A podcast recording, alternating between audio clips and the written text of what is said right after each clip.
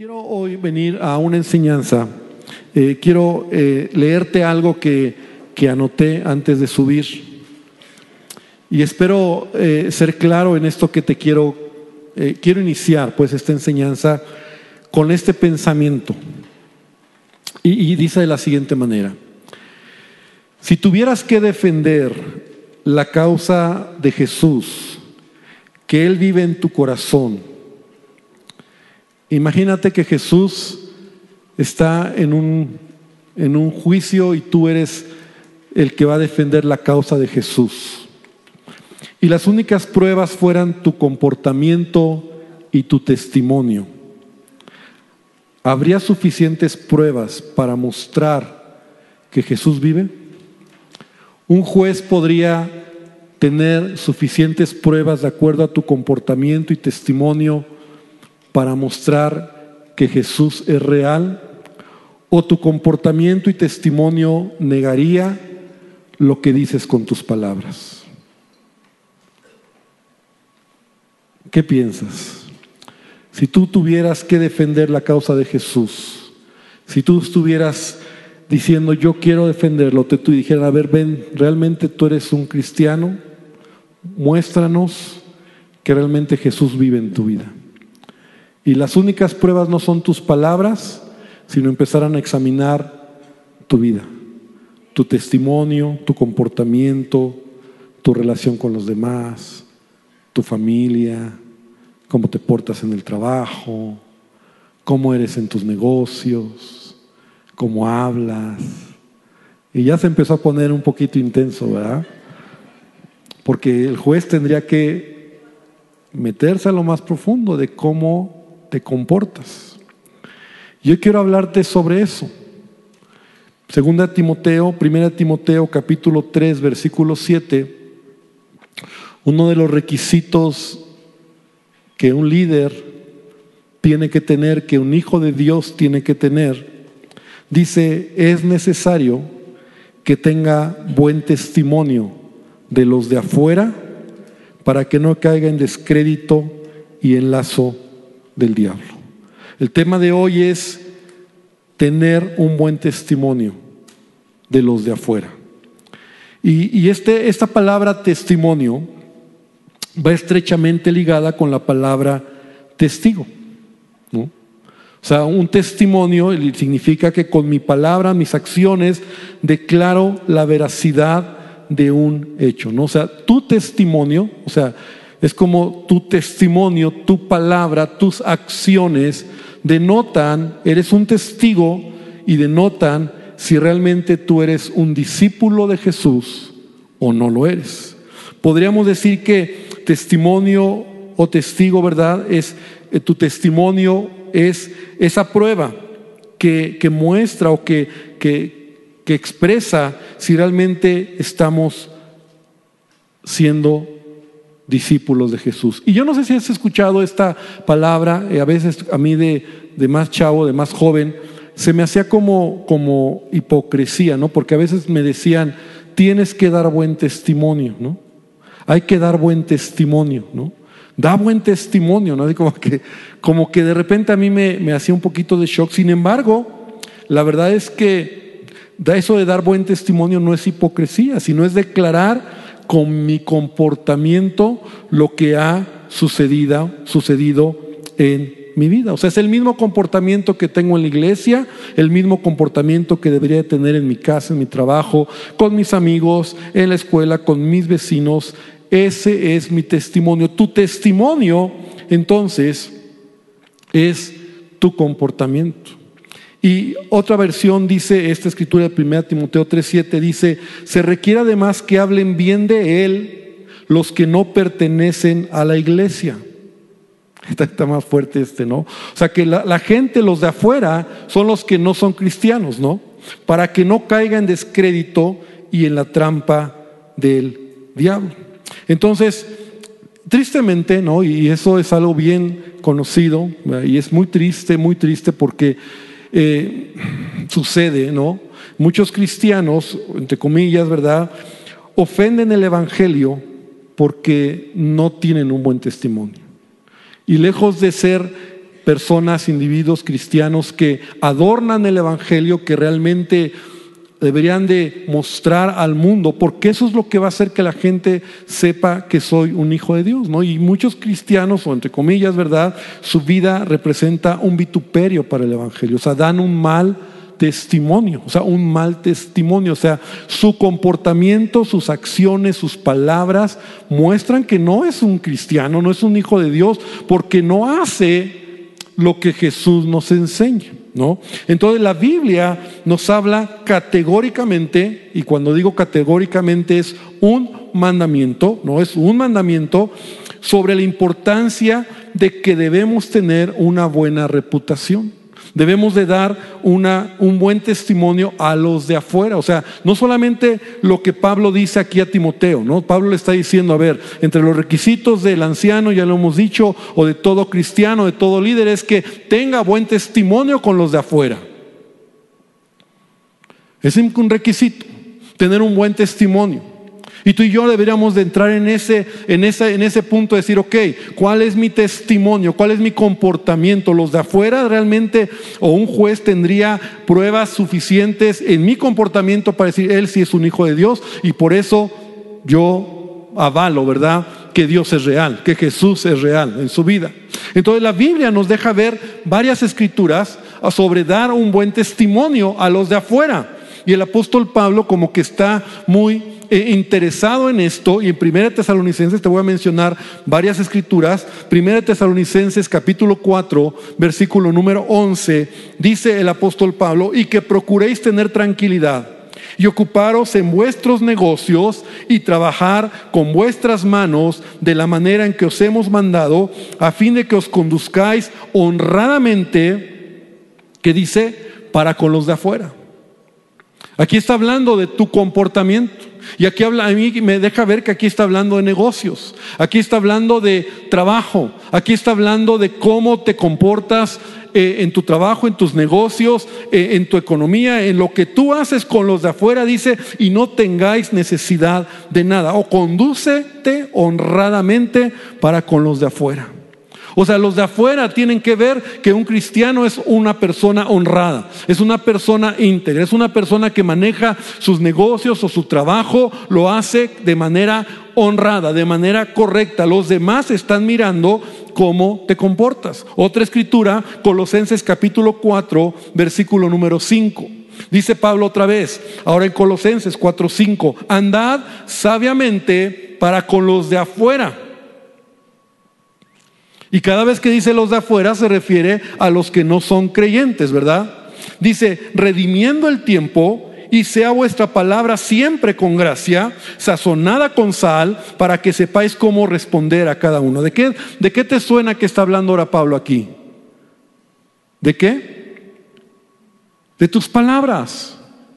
De tus palabras de caminar sabiamente, redimiendo el tiempo con los de afuera, y tu palabra dice sea siempre con gracia.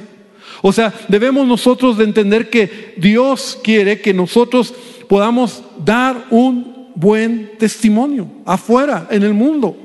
Aquí en la iglesia también, ¿verdad? Y decir, aquí en la iglesia lo puedo, pero también aquí en la iglesia. Pero allá afuera donde nadie te ve, allá afuera donde nadie te conoce, allá afuera donde nadie eh, está mirando, sino más bien están, estás viviendo la vida normal. Otra escritura, rápidamente, 1 Corintios capítulo 10, versículo número 31. Y este todavía está más fuerte, porque mira lo que dice Pablo por si te quedaba duda de, en qué voy a dar un buen testimonio. Dice, si pues coméis o bebéis o hacéis otra cosa, hacedlo todo para la gloria de Dios. ¿Cuántos dicen amén? O sea, ese es entender lo que yo soy. Todo lo que hago, mi vida es para Él. Y yo debo de comportarme como un hijo de Dios en donde sea y luego sigue diciendo, no seas tropiezo ni a judíos, ni a gentiles, ni a la iglesia de Dios, como yo también en todas las cosas agrado a todos, no procurando mi propio beneficio, sino el de muchos para que sean salvos. O sea, mi comportamiento debe de ser de tal manera que mi, mi, manera de hablar, mi manera de ser, mi manera de actuar, no debo de ser un tropiezo. ¿Por qué? Porque si yo no doy un buen testimonio, Entonces, la gente, ¿verdad? Los que no conocen al Señor, muchas veces yo soy un tropiezo para ellos. ¿Y cuántos de nosotros, no levantes la mano, pero cuántos de nosotros hemos encontrado tropiezo en alguien, ¿verdad? Que dice ser cristiano y su mal testimonio te golpea. Y no levantes la mano. Pero ¿cuántos de nosotros a lo mejor somos ese cristiano que estamos dando el mal testimonio y golpeamos a otros? Entonces, la Biblia nos enseña que nosotros debemos de, de cuidar nuestra manera de vivir. Entonces, al leer, al leer estos pasajes, nos, no queda duda que nosotros debemos de ser y dar, dar un buen testimonio. El buen testimonio es algo que tú debes de ir desarrollando en tu vida como cristiano. O sea, es algo que vas a ir construyendo a lo largo de tu vida como cristiano. Quiero decir, el buen testimonio te da una buena reputación. Y una buena reputación te abre puertas y te da gracia ante los demás. El buen testimonio es más que solamente decir, bueno, voy a ser un, voy a ser un buen cristiano. No, buen testimonio es que eres un cristiano digno de confianza que eres un cristiano de carácter, que eres un de carácter quiero decir como Cristo, ¿verdad? Que eres un cristiano que, que tu vida da confianza. Mira, si tú tuvieras que a lo mejor eh, encargar algo a alguien, ¿no? A lo mejor tu carro, tu automóvil o tu casa porque te vas de viaje y tuvieras que encargarle ese bien, tu casa, tu carro a alguien, ¿no? A algún vecino, ¿en quién pensarías? ¿En alguien que tiene buena reputación? o en alguien que tiene mala reputación. En alguien que tiene buen testimonio o, o su comportamiento es malo. Y entonces en lo natural, obviamente tú te inclinarías por pensar en alguien que tiene una buena reputación. El buen testimonio, hermano, es algo que la Biblia nos dice, el buen testimonio, ¿verdad? Te da una buena reputación. Mira lo que dice Proverbios 22.1. Elige la buena, lo voy a leer en la nueva traducción viviente. Dice, elige la una buena reputación sobre las muchas riquezas. Ser tenido en gran estima es mejor que la plata o el oro. O sea, aquí la Biblia me dice que lo que más vale es tu testimonio, tu buena reputación. Eso es lo más importante. Y también lo dice en Eclesiastés 7.1, en la primera parte, vale más una buena reputación que un perfume costoso. La buena reputación, tu comportamiento, la reputación se construye con el tiempo. Repite conmigo, con el tiempo. O sea, el buen testimonio, la buena reputación, que tu vida empiece a ser construida y, a vivir en integridad, en santidad, haciendo la voluntad de Dios, a medida que los demás evalúan nuestras elecciones de vida y determinan quiénes somos de acuerdo con nuestro comportamiento, van mirando en nosotros, ¿verdad? Nuestro testimonio. Quiero decirte algo, hermano. Todos damos un testimonio. O sea, tú no te imaginas, pero tienes que tener algo muy claro. Y quiero que levantes tu mano y digas lo, lo siguiente. Mucha gente me está observando. Otra vez, mucha gente me está observando. Y más de la que yo me imagino. Y los que te están observando están viendo si tú tienes un buen comportamiento. En tu trabajo. ¿Tú crees que tu jefe, tú crees que tu, eh, tu, compañero no te está observando? Y más si sabe que eres cristiano. Tus vecinos, si saben que eres cristiano, te están observando. En tu grupo de conexión. En donde tú te muevas, en donde tú te relaciones, te están observando. Más de lo que imaginas.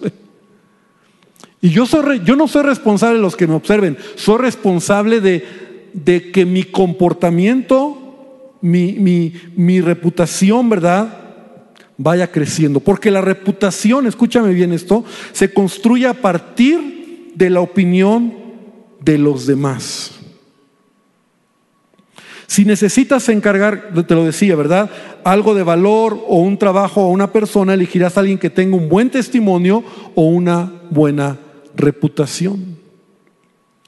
Y Dios quiere bendecir tu vida.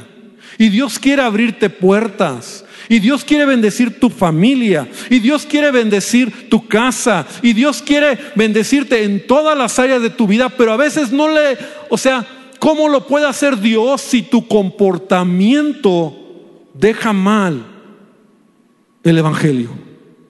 A Él yo no lo escojo porque, porque es impuntual. A Él yo no lo escojo porque es flojo. A Él yo no lo escojo porque no es de confiar. A Él yo no lo escojo porque es iracundo. A Él no lo escojo porque yo no sé qué, qué ondas trae. Esa es tu reputación, ese es tu testimonio. Eso es de quien otros están mirando cómo te comportas. Entonces, como cristianos, nuestra primer prioridad es representar bien a Cristo ante este mundo perdido y destrozado. ¿Cuántos dicen amén? Esa es mi primer prioridad. O sea, si a alguien tengo que agradar en primer lugar es a Cristo. O sea, no estoy aquí solo para que otros me vean bonito, pero cuando yo agrado a Cristo, entonces mi vida empieza a construirse correctamente. Cuando hablo de reputación, ¿no? Me imagino ese juego de jerga, jerga o no sé cómo se llama. Jenga, Jenga, ¿verdad? Lo has visto, lo has jugado, ¿no? Cómo se va construyendo y entonces vas poniendo, sacando piezas y las vas poniendo y, una, mala, una mala decisión, ¿verdad? Se cae. Así es tu reputación, así es tu testimonio. A lo largo de tu vida, ¿verdad? A lo largo de tu vida debemos de ser como Jesús, porque Jesús es honesto, Jesús es amable, Jesús es leal, Jesús es digno de confianza y debemos esforzarnos para ser como Él. El apóstol Pablo en Efesios 5.1 dice, sed pues imitadores de Dios como hijos amados, imitadores de Dios. Yo debo de ser como Él. Y entonces mi vida, mi testimonio, mi comportamiento, mi integridad es algo que se va construyendo a lo largo de los años y a lo largo de, de, la vida, ¿no? Y más si tú tienes poco tiempo como cristiano, si tú tienes ya 10 años como cristiano, debemos de tener siempre claro que yo debo de cuidar mi testimonio, mi reputación. Ahora, ¿cómo lo hago? Entendiendo, no, no siendo hipócrita, sino realmente buscando a Cristo, que Cristo sea en mí el ejemplo.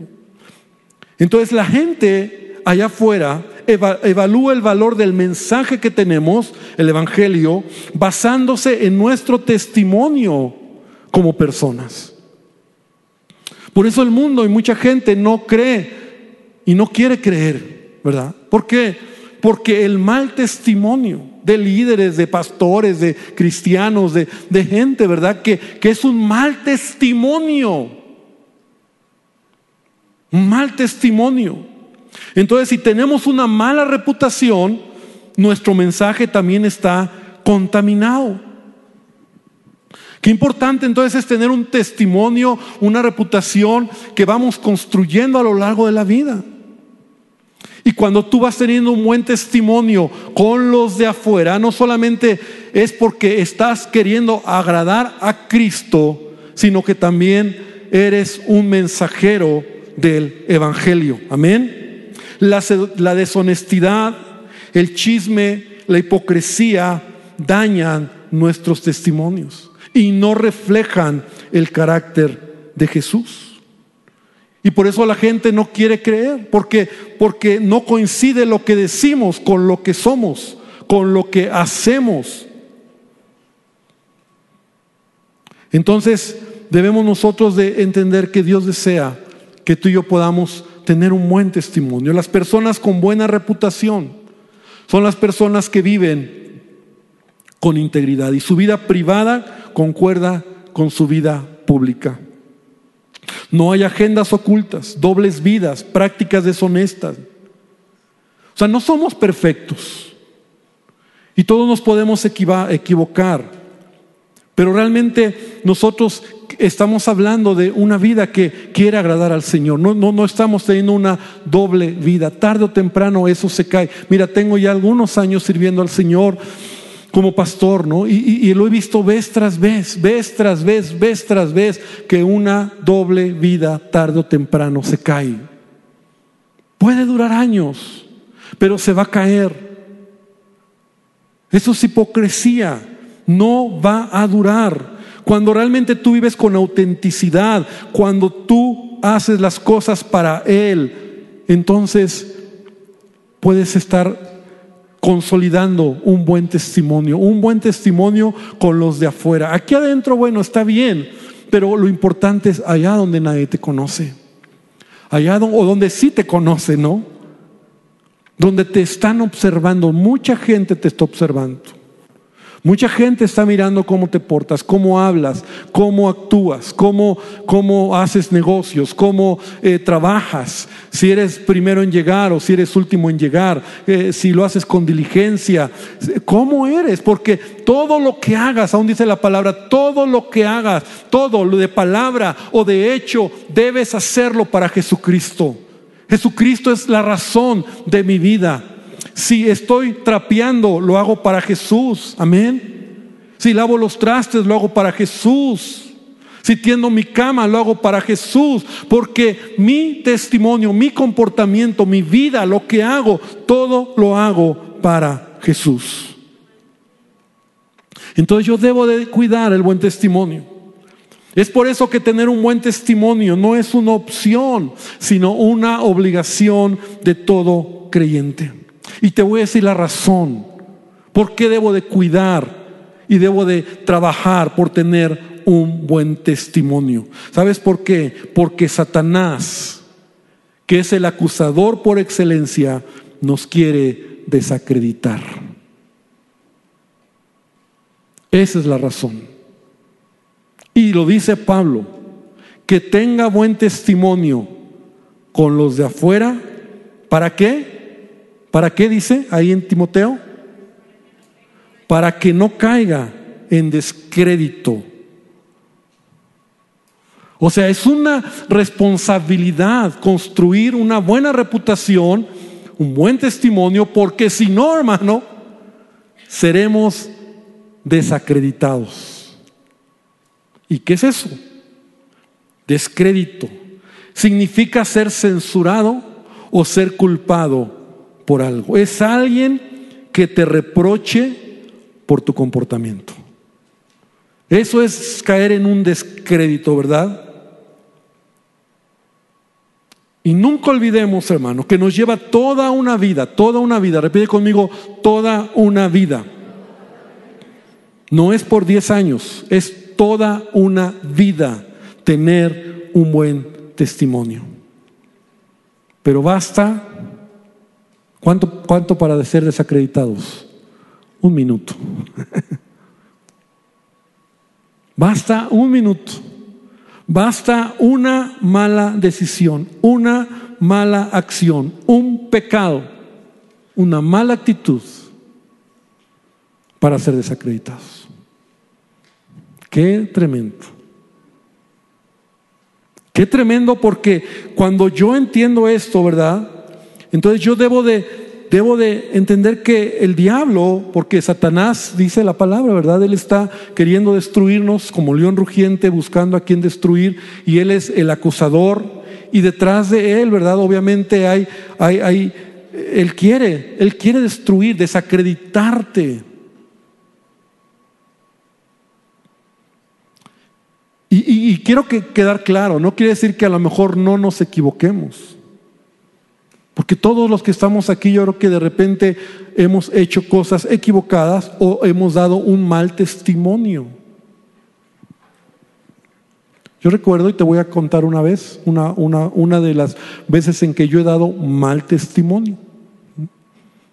Una ocasión allá enfrente había una situación, y no me acuerdo el, el problema, el punto es que me enojé mucho por una situación que estaban haciendo unos líderes, un líder de la iglesia, ¿no? y hasta ahí lo dejó, ¿verdad? Entonces yo estaba muy enojado por la manera en que estaba actuando, ya se lo había dicho varias veces, y entonces me enojé tanto, ¿no?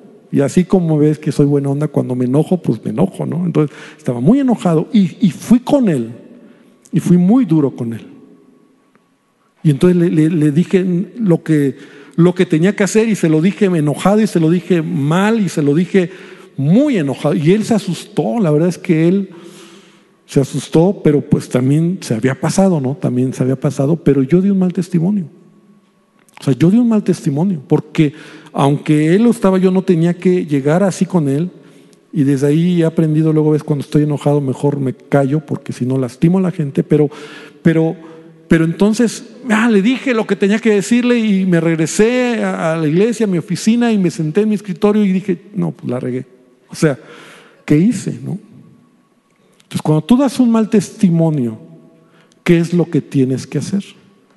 Porque todos en algún momento vamos a dar un mal testimonio. Ahora, quiero adelantarte en, este, en esto que te estoy contando, que tristemente, ¿verdad?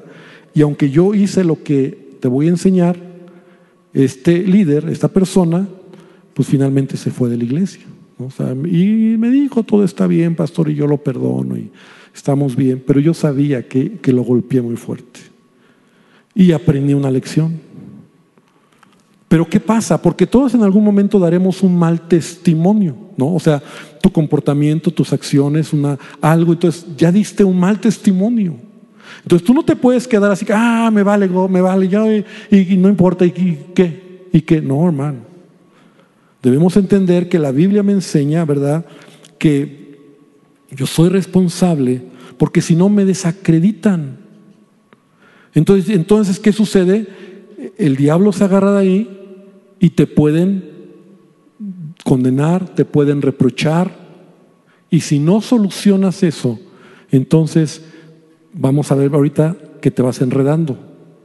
Entonces, cuando yo en verdad he dado un mal testimonio, porque hay otro punto y ahorita lo vamos a dar, cuando hablan mal de ti y no es verdad, esa es otra. Pero ¿qué pasa cuando realmente sí tú diste un mal testimonio. Lo que debemos hacer es lo que Juan, el Bautista, y quiero que vengas conmigo, ay, no, no, no, no anoté la escritura, pero rápidamente déjame, está en Lucas,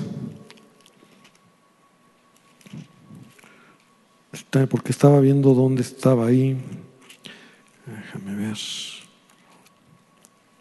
Juan capítulo 3, perdón, Lucas capítulo 3.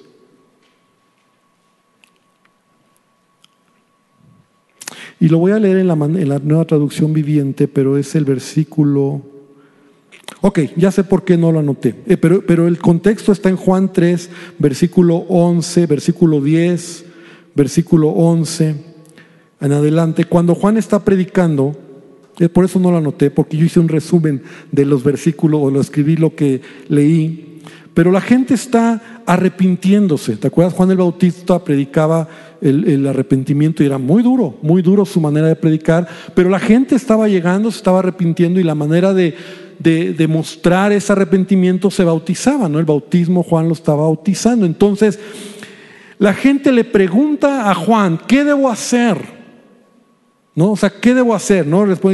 Entonces, Juan les dice, demuestren, y esto es lo que yo resumí, ¿no? Es la versión Ernesto, pero sacada de aquí de la Biblia, ¿no? Demuestren con su manera de vivir que se han arrepentido de sus pecados y han vuelto a Dios. A los cobradores de impuestos les dijo, no recauden más dinero de lo que el gobierno requiere, no roben, ¿no? O sea, eso les dijo a los recaudadores de impuestos a los soldados, que eran los policías, mira qué tremendo esta escritura, los policías de, este tiempo, les dijo, no extorsionen, o sea, como que el espíritu es el mismo a la fecha, ¿eh?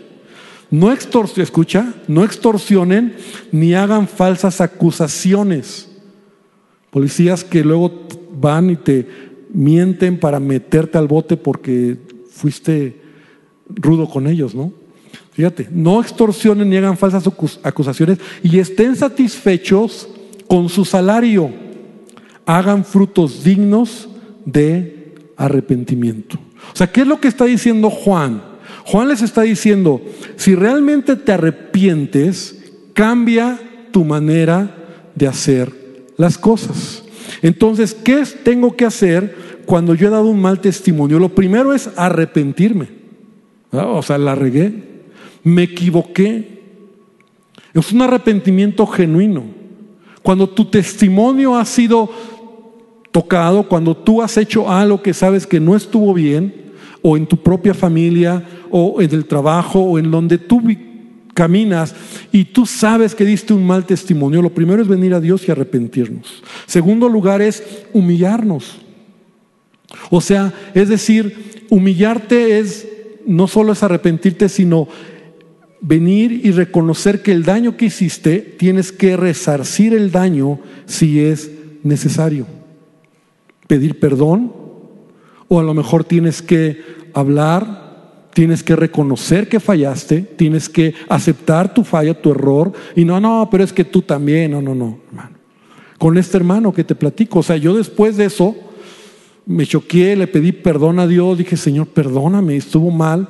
Y enseguida hablé con él y le pedí genuinamente perdón. Dije, perdóname, o sea, perdóname, perdóname. Y sí, yo lo perdono y yo entiendo, pero al final, pues no me alcanzó el no me alcanzó el cambio para que él se quedara, porque yo le di un mal testimonio. Entonces, nosotros debemos de entender que nadie va a vivir sin dar un mal testimonio. En algún momento nos vamos a equivocar. En algún momento vamos a, hacer algo equivocado. Entonces, ¿qué tengo que hacer? Pedir perdón humillarme, decir, Señor, perdóname, pero también si tengo que resarcir, ¿no? Porque Perdóname que no te he pagado y no lo pagas, ¿no? O perdóname que te que rompí y no lo haces. O sea, tienes que resarcir el daño. A tu esposa, perdóname, amor, por lo que te dije y ya cambia tu manera de ser. O sea, no, o sea, cambia. O sea, al que ha robado, dice Juan, ya no robe.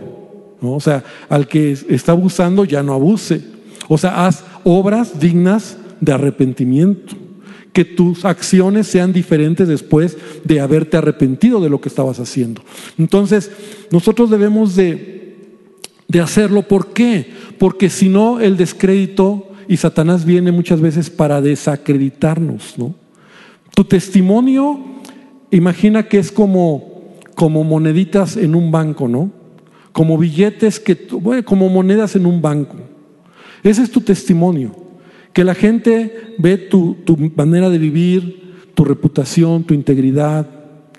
Y cada vez que tú te equivocas, es como que sacan del banco, ¿verdad? Esas moneditas que tú tienes. Y a lo mejor tienes 100 moneditas y de repente la regaste y toman 50, te quedan 50. Entonces tú tienes que pedirle a Dios perdón, resarcir aquello, hacerlo diferente y trabajar para que tu testimonio sea diferente, ¿no? Y poco a poco ya son 60, 70, 80, otra vez llegas a 100.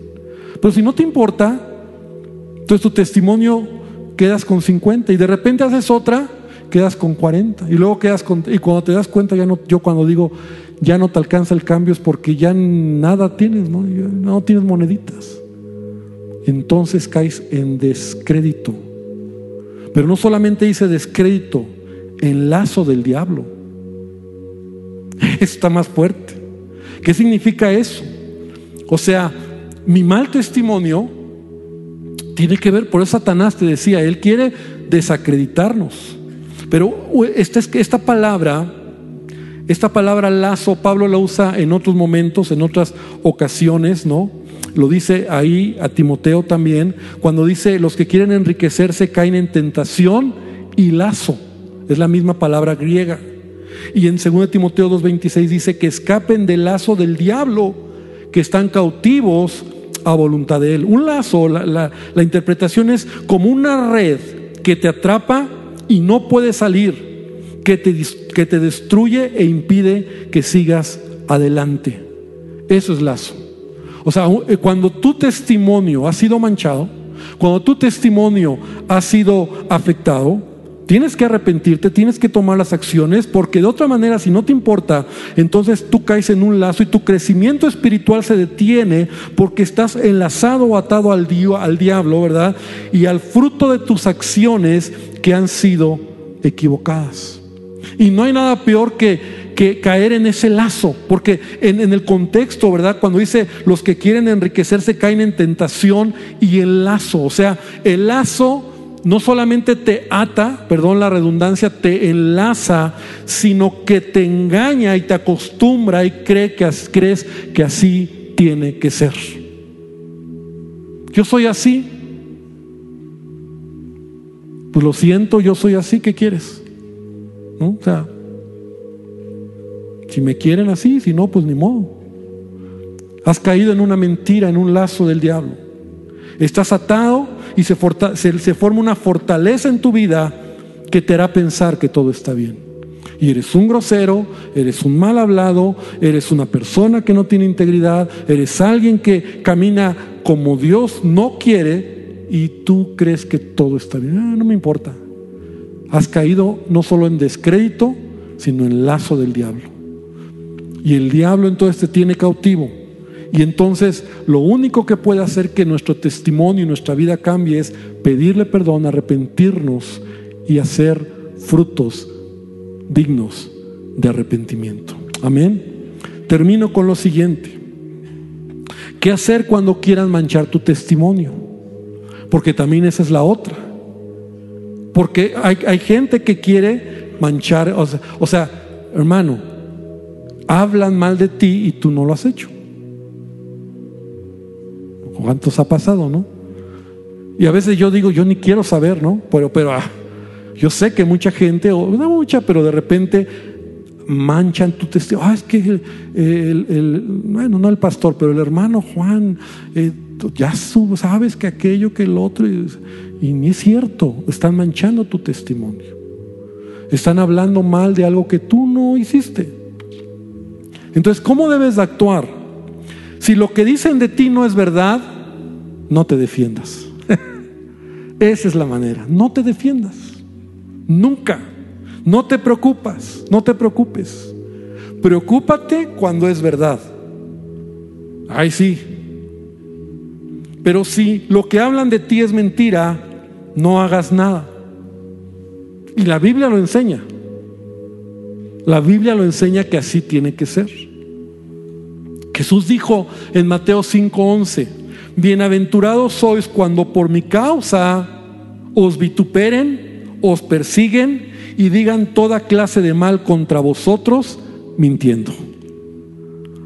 Entonces, cuando cuando realmente, y ese es un punto que debemos de aprender, porque a veces cuando oímos que hablan mal de nosotros, ay, somos tan, tan, tan, tan exagerados, ¿no? Ay, no, ¿y por qué? Y yo le voy a decir, no hagas nada. O sea, si no es verdad, no hagas nada.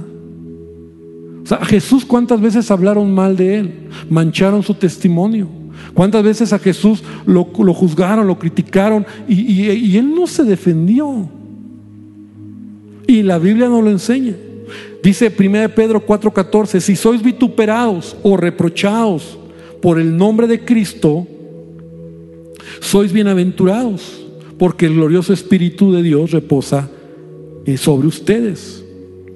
Entonces, sí, la Biblia nos enseña que a veces el testimonio, mire, yo estaba oyendo en estos días, estaba viendo una noticia muy interesante, no sé si tú la viste, pero resulta que un, un hermano nuestro, un cristiano, un cristiano americano, se le ocurrió hablaba español, era un güerito de ojos azules, americano, evangelista, yo creo. Se le ocurrió ir a predicar a Tepito, ahí al lado de donde está la Santa Muerte. Entonces ahí se puso con su bocina y sus folletos. y se puso a predicar el cuate. Era una, hablaba el español así medio hermano, sí, pero y empezó a predicar. Y entonces, imagínate, llegaron todos los, los de la Santa Muerte y, lo corrieron, lo, empezaron a golpear, le dijeron que se fuera y a aventar, a empujar y a decir de groserías y tú que vienes aquí, que hijo de... Y, el pobre así, el Señor, eh, arrepiéntanse y finalmente lo sacaron de ahí. Entonces salió las noticias, porque yo lo vi en la noticia. Entonces la, la reportera, como al día siguiente, entrevista a una mujer que es como la, la líder de la Santa Muerte. Entonces, oiga, a ver, platíquenos de este hombre que vino y qué hizo. Y Y, empezó a decir, no, es que aquí no tienen que venir meterse con nosotros, nosotros respetamos, que nos respeten. Hasta ahí todo iba bien, ¿no? Que nos respeten nosotros eh, y no tienen que venir. Además, dijo, empezó a decir, además ese hombre, ya me enteré, dice que es un abusador de niños. Ya me enteré que ese hombre es un pederasta y lo vamos a demandar porque es una... O sea, estaban ya dando un mal testimonio de él que realmente yo lo vi dije, no, pues él es un cristiano que pues le faltó orar, ¿no? o le faltó dirección, o no lo sé, pero pues se metió ahí. Realmente era un cristiano genuino. Pero no, es que, ¿por qué? Y ya me di cuenta y ya, ya nos enteramos que es un pederasta y lo vamos a demandar. Y ya sabemos de dónde. Y entonces ya empezó como a amenazar un mal, hablando o creando un mal testimonio. Entonces Jesús dice, cuando te vituperen, cuando hablen mal de ti por causa del Evangelio, de aún tu, tu integridad moral sea tocada, ¿verdad? Si no es cierto, tú no te preocupes. O sea, tú estás en paz. Pero el problema es cuando sí sucede. Y termino con Primera de Pedro capítulo 4, versículo número 15. Abre tu Biblia. Primera de Pedro 4, 15 dice, así que ninguno de ustedes padezca como homicida o ladrón o malhechor o por chismoso, ¿verdad? por entrometerse en lo ajeno. Pero si alguno padece como cristiano, no se avergüence, sino glorifique a Dios por ello. O sea, que no sea, bueno, si padeces y la regaste, pues arrepiéntete, restáuralo y cambia. Pero si no es así, entonces glorifica a Dios por ello teniendo buen testimonio con los de afuera. El testimonio, hermano, entonces, es algo que se nos exige, un buen testimonio, es algo que se nos exige como hijos de Dios. Porque es la única manera en donde muchos van a poder ver a Jesús en nuestro comportamiento. Entonces tú y yo tenemos que dar buen testimonio, no así como yo lo pensaba con una manera hipócrita, sino en verdad dar un buen testimonio. Mi reputación, mi testimonio, mi vida, debo de trabajar, no para que me vean, sino porque amo a Dios y porque quiero ser imitador de Cristo y hacer la voluntad de Dios en mi vida. Amén. Vamos a orar. Cierra tus ojos y esta noche vamos a orar y vamos a decirle a Dios, Señor, Señor, ayúdanos a entender esta verdad. Padre, que es algo muy importante. Y todos estamos expuestos, Padre, y aún el domingo hablábamos sobre el que piensa estar firme, mire que no caiga. Somos tan vulnerables, Dios, tan vulnerables, tan confiados. Ayúdanos a estar tan cerca de ti y como decía Pablo, tener desconfianza de nosotros mismos.